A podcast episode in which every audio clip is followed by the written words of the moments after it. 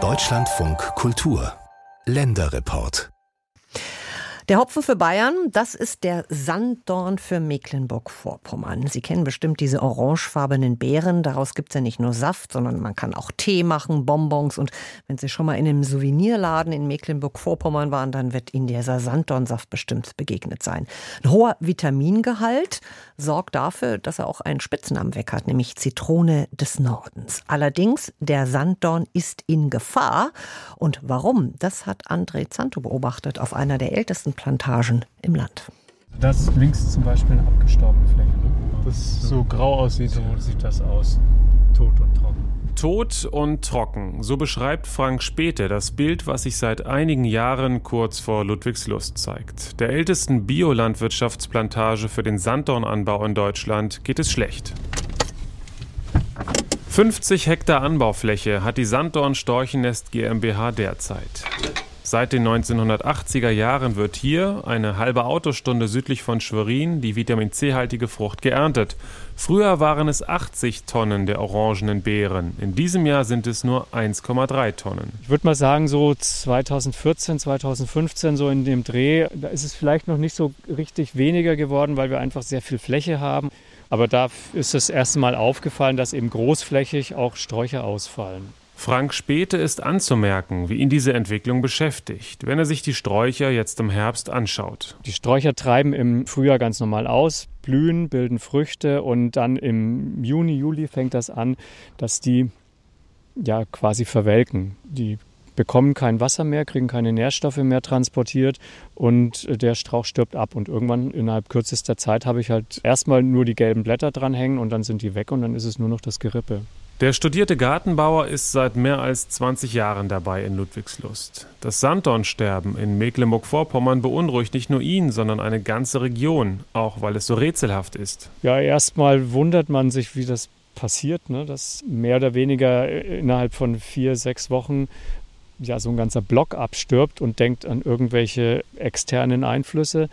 Wir haben dann im Folgejahr dann äh, die Landesforschung mit hinzugezogen. Also wir sind die Landesforschung für Landwirtschaft und Fischerei in Mecklenburg-Vorpommern. Daniela Kupz Arbeitsplatz liegt in dem kleinen Ort Gülzow, rund 50 Kilometer südlich von Rostock. Sie forscht im dortigen Gartenbau-Kompetenzzentrum in der Obstbauabteilung zum Sanddornsterben. Wir untersuchen den Einfluss der Kulturführung und da ganz speziell Dünger und Wasser. Und wir haben hier einen ganz großen Bewässerungsversuch mit der Sorte Habego. Das ist auch eine Sorte, die flächendeckend auch überall angebaut wird. Das ist die letzte Züchtung von Herrn Albrecht gewesen. Und da prüfen wir mit fünf verschiedenen Bewässerungsintensitäten, wie die Pflanzen darauf reagieren. Der Sanddorn ist kein einfaches Obst. Die Pflanze braucht am Anfang vier bis fünf Jahre bis zur ersten Ernte. Und dann trägt der Strauch auch nur alle zwei Jahre viele Früchte. Entsprechend dauern die Versuche sehr lange. Die Pionierarbeit leistete der angesprochene Begründer der europäischen Sanddornkultur. Hans-Joachim Albrecht ist der Sanddornzüchter aus den 70er Jahren, der damals in der DDR von Naturstandorten Pflanzen ausgelesen hat und mit denen weitergezüchtet hat. Und daraus haben sich dann diese Sorten Lycora, Habego, Hergo und so weiter ergeben. Frugana, Dorana. Was mit Albrechts Sanddornsorten heute los ist, dafür nennt Daniela Kupz nach mehreren Jahren Forschung erste Anhaltspunkte. Pilze könnten eine Rolle spielen, aber nicht nur. Wir glauben, dass es ein komplexerer Zusammenhang ist. Also das Problem ist schon seit vielen Jahren bekannt. Man hat immer wieder auch bei der Untersuchung dieser Krankenpflanzen Pilze gefunden. Aber was da das Verhältnis zum Umkippen bringt, dass die Pflanze dann auf einmal stirbt, also eine gesunde und eine gut kultivierte Pflanze ist eigentlich vital genug, um dem Eindringen des Pilzes zu widerstehen.